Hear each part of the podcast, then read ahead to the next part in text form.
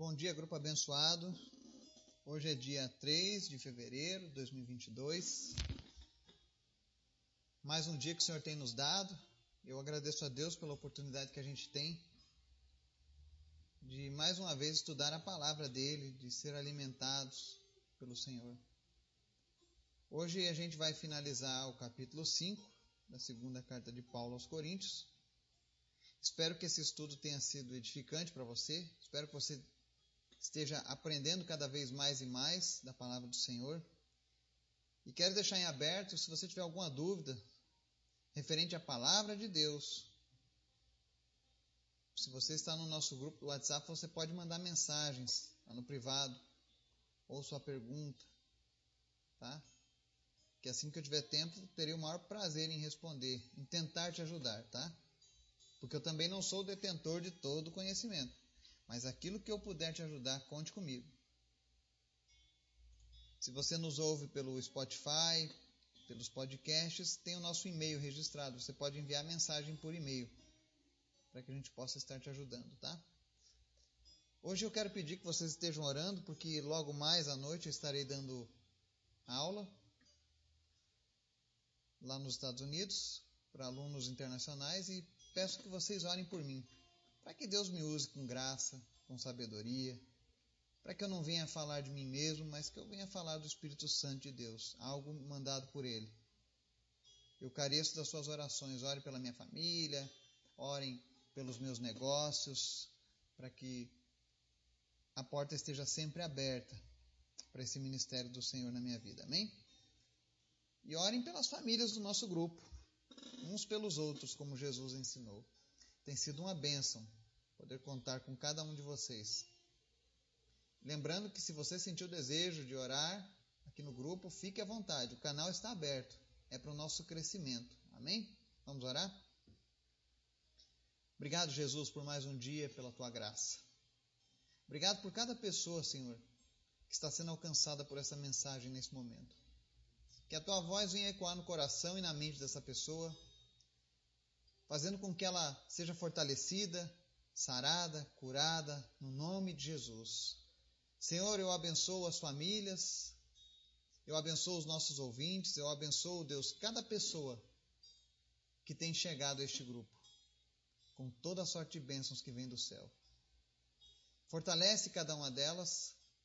Ensina, meu Deus, os teus caminhos, a tua palavra, a tua vontade, e que isso seja motivo de alegria na vida nossa, de cada um de nós.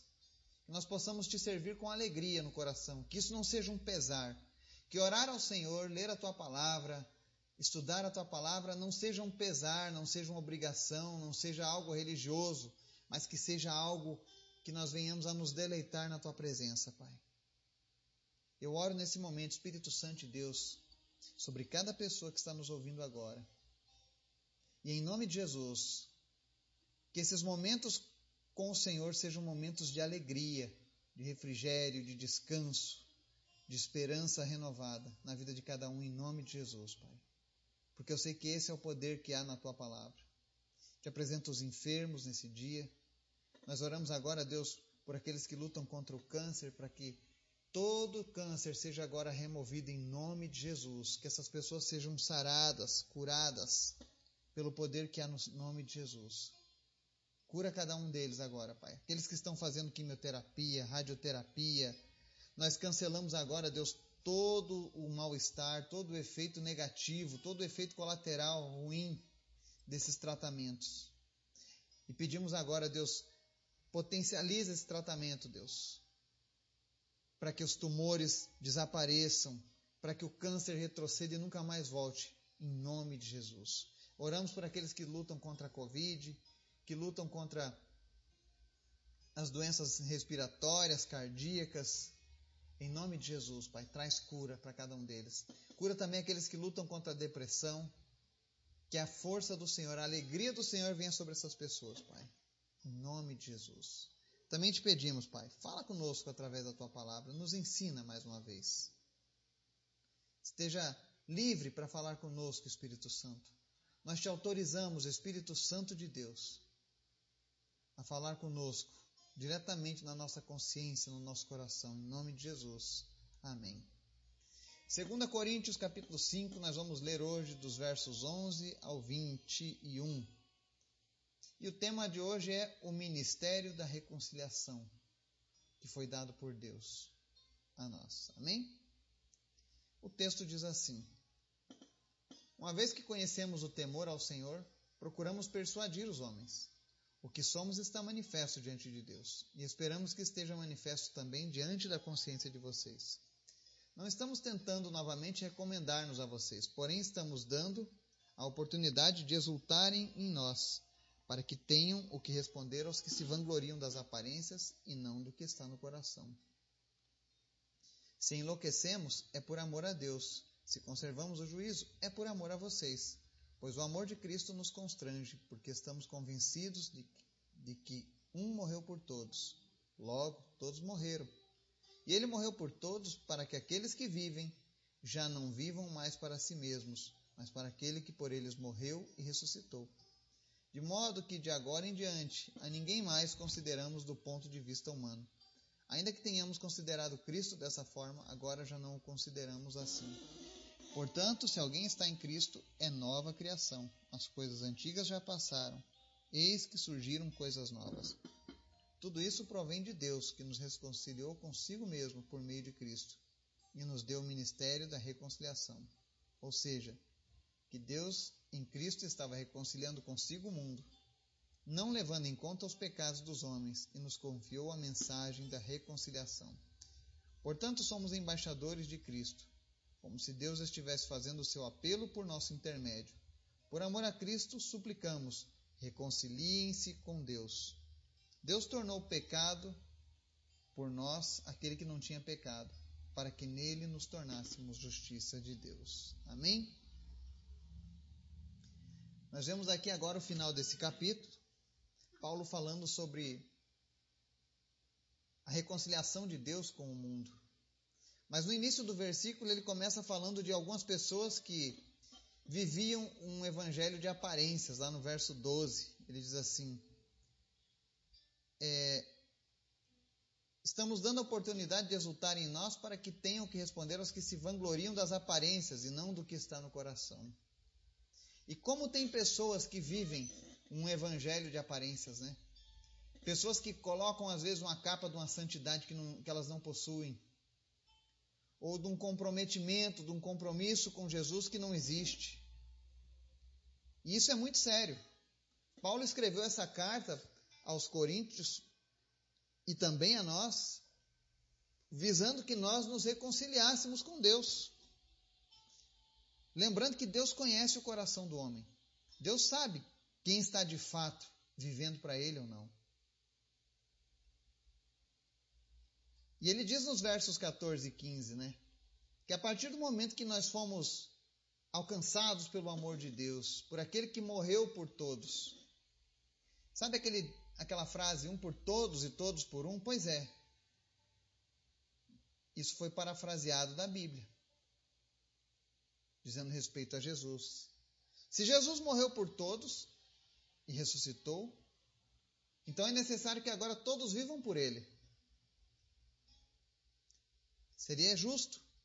E é isso que Paulo está dizendo. Quando você se reconcilia com Deus, você passa agora a viver para Deus a, a viver em gratidão a Deus. E quando ele diz ali que, no início, que fala sobre um temor que nós temos, né?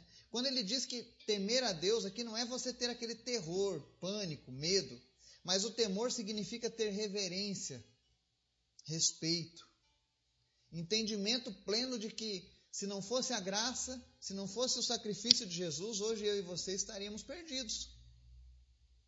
E existem muitas pessoas perdidas nesse mundo, pessoas que ainda não tiveram um encontro com Jesus.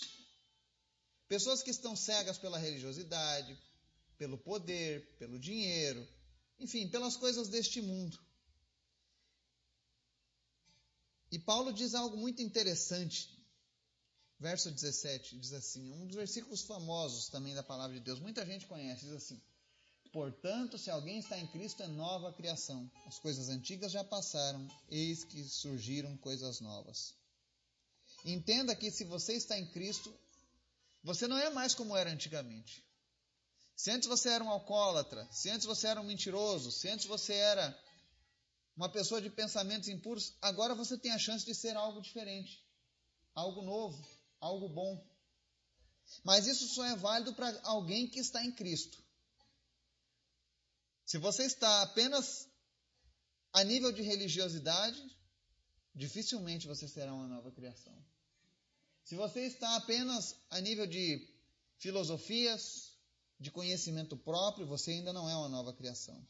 Mas se você está em Cristo, e estar em Cristo significa amar as coisas de Jesus, amar aquilo que Deus ama, odiar aquilo que Deus odeia, obedecer aquilo que Deus te pede e rejeitar aquilo que o mundo te oferece, ainda que por muitas vezes seja tentadora a proposta.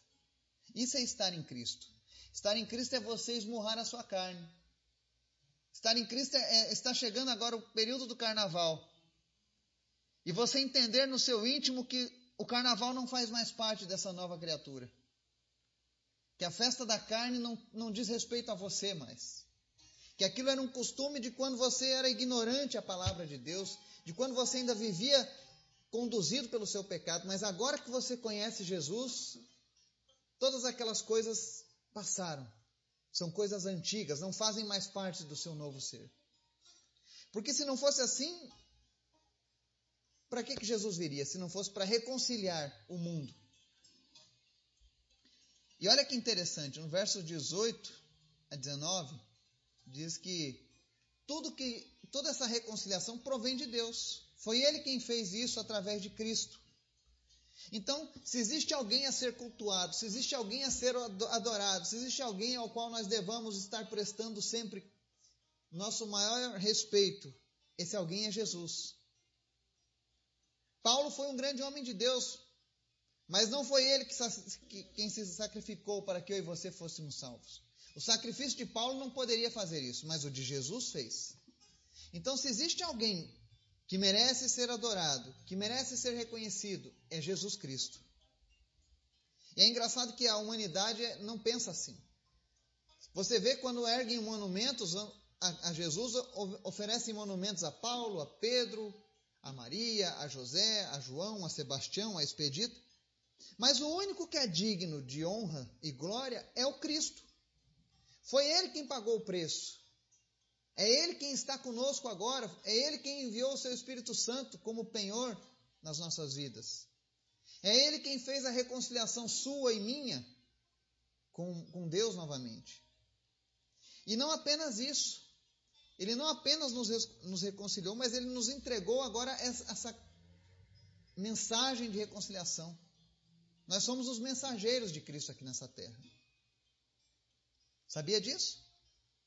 Quando você entregou a sua vida a Jesus e aceitou ser reconciliado com Deus, você passou agora a ser apto a ajudar outras pessoas a, a se reconciliarem com Deus. E no verso 20, Paulo fala que quando nós anunciamos o Evangelho, fazemos isso como representantes do Senhor. Não existe um único representante de Deus na terra, como alguns ensinam. Ah, não, fulano é o único, é o representante de Deus na terra.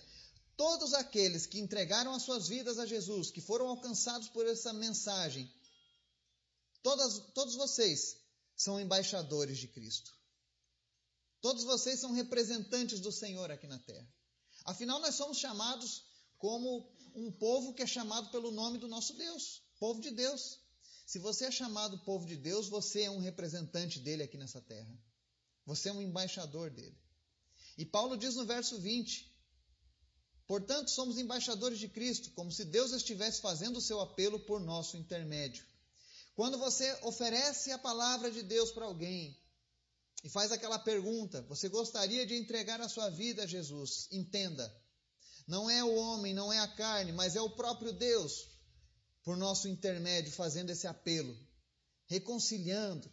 E é por isso que Paulo diz aqui: por amor a Cristo suplicamos, reconciliem-se com Deus.